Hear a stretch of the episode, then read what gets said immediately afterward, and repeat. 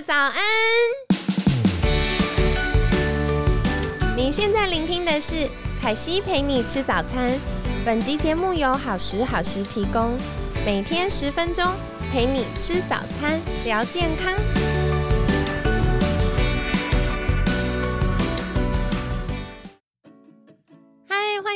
凯西陪你吃早餐，我是你的健康管理师凯西。星期三快乐！你们有没有听到凯西很嗨？因为呢，我们今天一样要邀请到凯西的好朋友啊、是 Post Dream Post Dream 的算什么投资人吗？啊、投资人好，Carol。Hello，每天换一个不同的身份，这样。对对对，我觉得很有趣，来换换看。那今天想要来聊的其实是产后忧郁。呃，我觉得很多妈妈们在生产后会经历很明显的忧郁的情绪，可能是忧郁，可能是低落感。那为什么会发生这样的状况呢？其实不是我们生病了，很多妈妈会觉得是不是我生病了，然后特别是现在产后忧郁这个名词很常在大家的视野被看见。那其实为什么会发生这样的状况？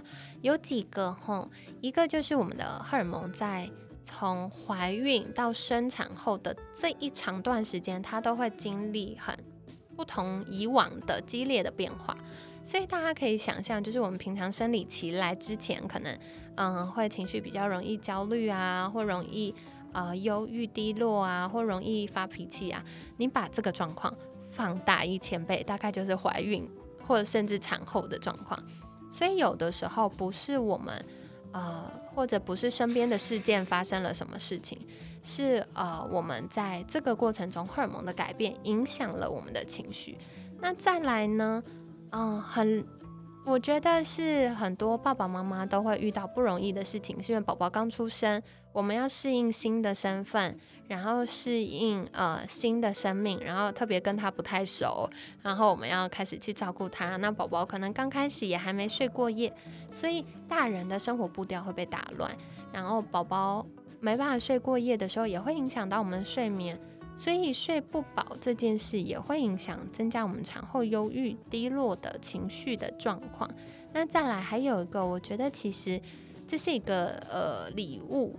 那如果我们可以正确认知它的话，就可以呃帮助我们度过这件事。是什么礼物呢？就是人家说生一胎笨三年，所以其实。啊、为什么会觉得我们好像变笨了，或者是记忆力好像变不好呢？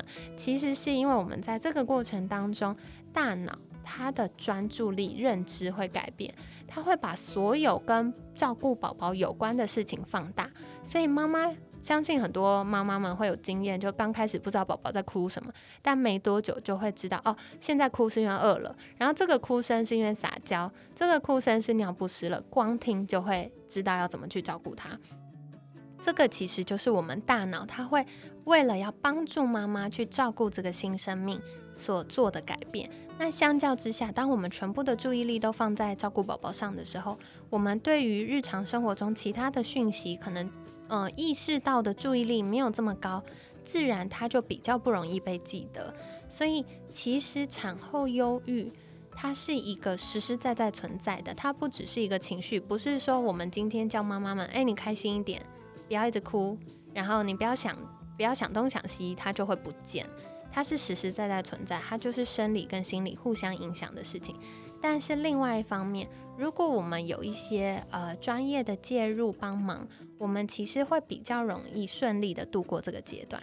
诶，不过说了这么久，今天也要来请教 Carol 的是，呃，人家生一个就已经忙到照顾照顾不了了，你们生三个，是不是产后忧郁的状况会更崩溃？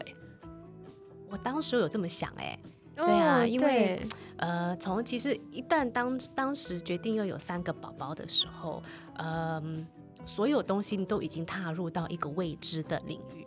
对，因为大部分的人都没有办法给我们建议，因为很多人都有带一个宝宝或两个宝宝的建议，但是同时带三个宝宝，很少人能跟我们这样子的一个建议。对那那时候，嗯，我第一集有提到，我们找了各个妇产科医生，他他们都说要减胎。呃，我们后来我们到了核心找到这个苏医生，他就说、嗯好，那他就看到我们进来，他说所有的风险你们都应该已经知道了吧？对，然后我们说我们知道了。他说，但是你还是决定要把宝宝生下来。我们说没有错。他说好。他说很多的风险都没有办法避免，那你就要秉持一个态度，就是我们见招拆招啊。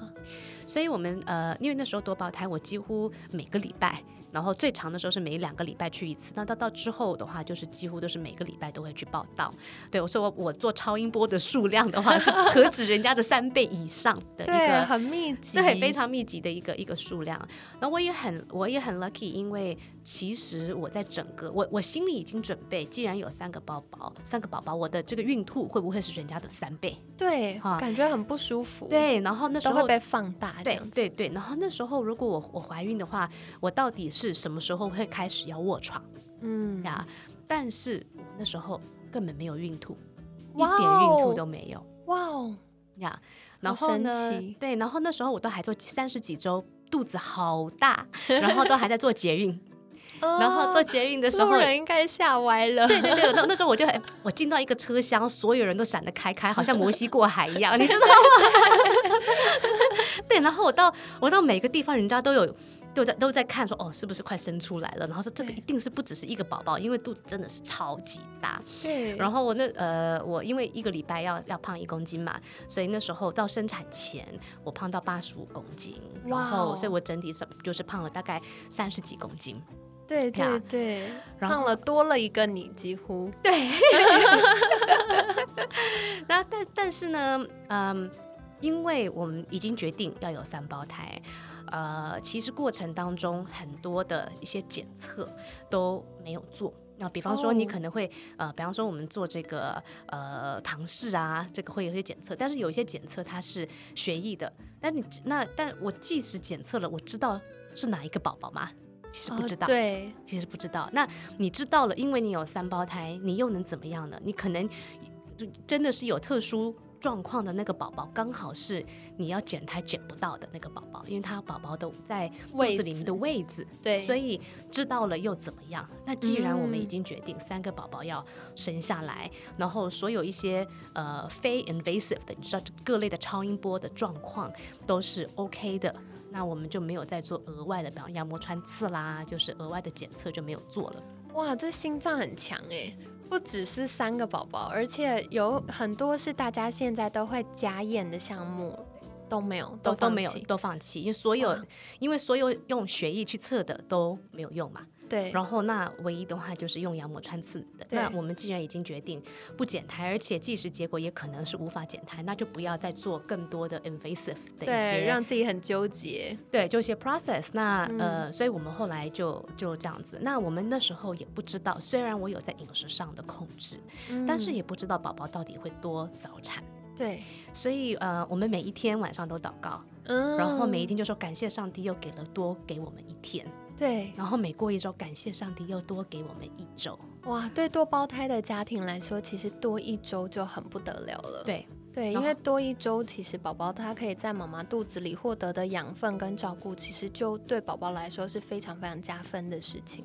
对，然后二十八周是个关键期，就是二十八周以前的宝宝生出来的话，风险是非常非常高的。然后二十八周以后的话，就是开始就是建立的，渐渐的是越来越安全。所以你每多一天，你每多一周，你就是多一分的安全。哇，真的是为了宝宝在撑呢呀！就是尽量希望大家好好待在肚子里，多待一下，让妈妈可以照顾你们。对，这样子。对，但但是这是你无法控制的事情。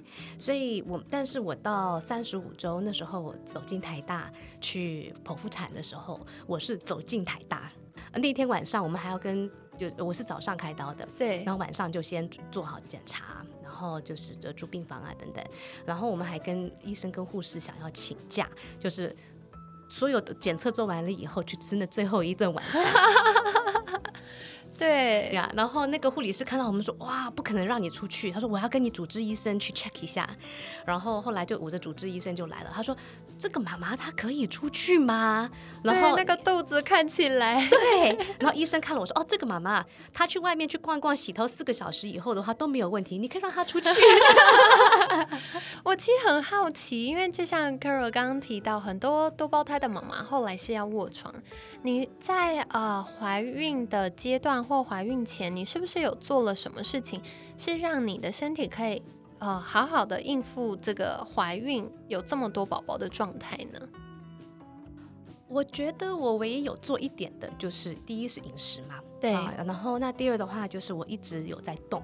我没有觉得说哦，因为怀了这么多个宝宝，我能我我要不动对呀？那我觉得我能动就动，我能多多久我不知道，对，但是我能动就多动，因为我知道核心的力量很重要。对那我自己没有锻炼核心的话，我就会撑不住这些宝宝宝。错没对，错，所以我有带托腹带，然后也有就是在锻炼一定的核心呀。嗯那因为经历了这个很特殊的怀孕过程，每一天都很感恩。当宝宝生下来是三个不用住保温箱的宝宝，而且又是三十五周足周的宝宝的时候，那种心中的喜悦，还有那种心中的放松，所以我觉得我那时候很幸运，因为。呃，自己每一个阶段会有什么样的反应，其实是不知道的。没错，所以我也准备说，哦，那我产后的时候有没有忧郁症，不是一件我能控制的事情。我的荷尔蒙什么样的状况，也不是一件我能控制的事情。对，所以我没办法想象三个宝宝怎么样照顾，我也没有办法控制与想象有三倍的荷尔蒙，我会不会有三就三倍严重的这个产后忧郁的状况，真的就是不知道。没错。但是我是快乐的度过，哦，为什么呢？我不知道。哦，就是你完全放手了，你放手，然后就当一个生命经历再去体验它。对，我觉得这其实，如果真的要说，因为我还我还是觉得有时候荷尔蒙是一个完不能不能控制的一件事情。但是，嗯，第一，我们这个过程当中的话，呃，因为宝宝他这么在这么呃风险大的过程当中，妈妈跟宝宝我们都呃顺利度过这这一段，所以反而到宝宝出生的时候，我们是松了一大口气。对，我觉得这也有关系。那另外一个关系的话，就是呃，当时我本来要打算去做，嗯，去那个坐月子中心，还是有月嫂到府。我本来是 booking 了一家坐月子中心，那因为后来考虑了一下，觉得说月嫂到府可能会更合乎我们的状况嗯呀，因为呃，在呃月嫂到府的话，到时候多有多少个宝宝要住在保温箱都不知道。对那月嫂到府它可能可以是比较个性化的一对一的照顾。比较可以有一些呃，如果有特殊需求，也比较可以沟通的。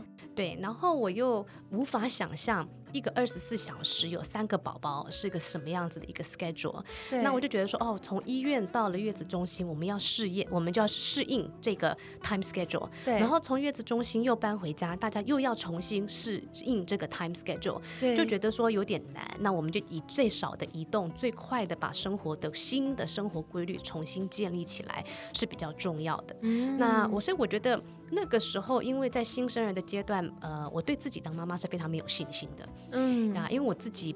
不是很就就不不是觉得那种会很有母爱的 那种，不是很会照顾宝宝，不其实完全是不会照顾宝宝的那种人对呀。所以那时候有月嫂到府，他就等于说是有一个一个 ecosystem，他在家里建立了照顾宝宝的 SOP，然后教我们啊怎么样去、呃喂奶啦、照顾宝宝啦等等。所以就这个过程当中，觉得有很大的支持。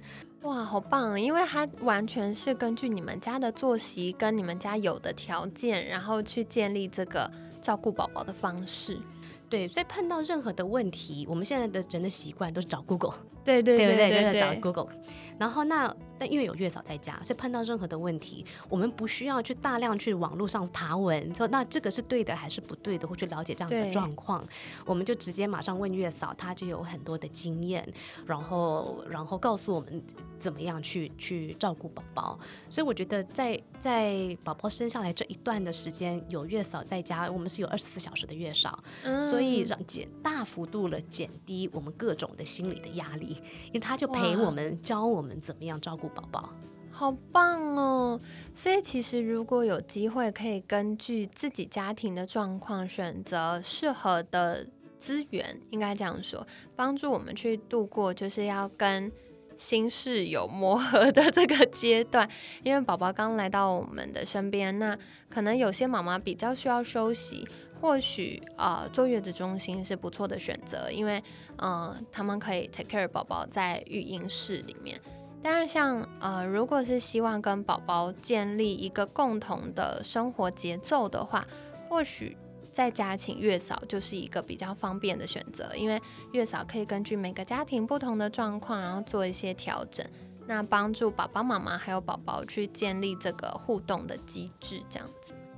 对我们有一句俗语啊，就是说 it takes a village to raise a child。嗯，对。那我所以我们就开玩笑说 it takes a corporate to raise three。所以为什么我们要做这么多不同的创业？因为有这么多的宝宝要 宝宝要顾。对。但是我觉得重点就是，其实顾宝宝不只是单妈妈一个人的责任，不无论是你今天是一个宝宝或是多个宝宝，那嗯，我觉得我在在带宝宝的过程很快乐。其中的话，我第一我有神队友，就是我老公他。其实比我更会照顾宝宝，哇哦呀，他非常厉害。而且我发现他很享受跟宝宝互动。我有看到你们就是五 C 家族，有时候会有一些呃老公跟宝宝的互动的影片，其实看起来很棒哎。对他很他很自在。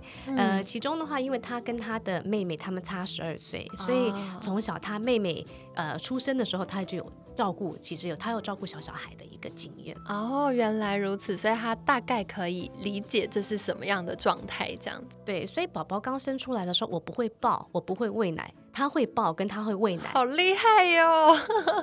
对，所以那时候其实我对自己没有很大的自信，因为我觉得啊，有月嫂，有老公，所有的人都比我更会照顾宝宝，对，反而我是他的妈妈，但是。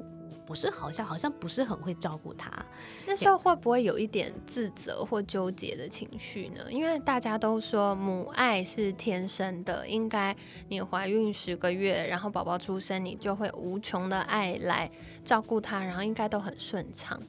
我觉得这是迷思哎，哦，真的哈，是迷思。我就是因为觉得说哦，应该是这样，但是我又不是这样。对，我觉得每一个妈妈都不一样，没错。然后每一个妈妈都需要用她自己的方式建立她是妈妈这个角色，建立她自己的 style，建立她自己的自信。对呀，不是说哎生下来这个脐带剪的那一刹那，你就是超级高手。我觉得如果有这样子的期待，那可能会很犹豫。没错，对，所以其实我觉得 c a r o 刚刚有分享到几个部分，是凯西听到自己觉得很有收获。一个是我们善用身边的资源，然后另外一个是正确的认知啦。因为，嗯，像凯西自己的妈妈，你看女儿都养到这么大了，可是她还是会说，其实孩子在不同的成长经验当中，对她来说，她都是新手妈妈，因为她有应付过我小时候，但是。遇到这么大的女儿的状态，她也是第一次。然后女儿又跟，因为凯西有个弟弟，所以女儿又跟儿子不一样。以前带过女儿都是长这样，而且遇到儿子怎么完全不一样，所以又是一个新的状态。但是，嗯，我听到 Carol 分享一个很打动我的，就是我们就放手试试看。它不一定是完全甜蜜，然后有很多粉红色泡泡，可是它会是一个很有趣的体验。对，所以我们就来试试看，然后看看哎怎么样跟宝宝磨出一个呃自己舒服，然后有自信，也可以帮助宝宝可以健康成长的互动。哦，哇，今天真的很感谢 Carol 的分享。那接下来想请教 Carol，我们今天在节目一开始有。聊到，其实 Carol 是 Poststream 的这个健身房的投资人。那如果大家想获得更多相关就是健身房的资讯，可以到哪里搜寻呢？呃，可以到我们 Post Gym 的官网，我们是 Post Gym P U L S E Gym 呃点 com 点 T W。那在 F B 上也可以找 Post Gym，可以看一下。呃，我们有一些引进一些特殊的，比方说 A I 体态的一些量测，然后我们就都用非常非常专业的评估方式，想要给我们每位客户非常精准的这个呃健身体态调整或是瘦身的方案。嗯，凯西之前有去体验过一次，我觉得很酷哎，因为嗯，我印象最深的有两个部分，一个是我们平常运动有没有效是凭感觉，那再来我们可能会看一些仪器上面的心跳怎么样啊，然后我们会设定一些不同的 function，然后让我们觉得好像符合我的需求。可是其实我那时候去体验的时候，我发现 Poststream 有一个东西是必带。然后它可以测呃自律神经的状态，所以每个人同样在上老师的课，可能我的身体表现就不一样。像凯西自己就是呃肾上腺节律比较在调整的阶段，所以一般同学可能他就是从嗯没有身体的刺激，然后慢慢慢慢慢慢增加，我都会比人家慢。可是我一上去就会立刻超。越越过绿灯区到红灯区，就是我可能心跳太快，那我的强度可能刚开始要比人家强一点点，但开始上课之后，我就要再减一点点强度，才会对我的身体来说是最佳燃脂的效率。我觉得其实就会介入很多科技，帮助我们更有效率的在照顾自己的健康，这蛮有趣的。然后另外一个就是飞轮，其实飞轮是四 D 的，对，就是呃我们可以看到。很美丽阿尔卑斯山的风景，然后也有体感的，觉得哇，好像真的在山区骑骑脚踏车的感觉。大家有兴趣可以去体验一下。那啊，就是跟大家分享，可以到 Poststream 的官网或者是 FB 上面，也可以看到一些相关课程的介绍哦。那今天很感谢 Carol 的分享，每天十分钟，健康好轻松，凯西陪你吃早餐，我们下次见喽，拜拜，拜拜。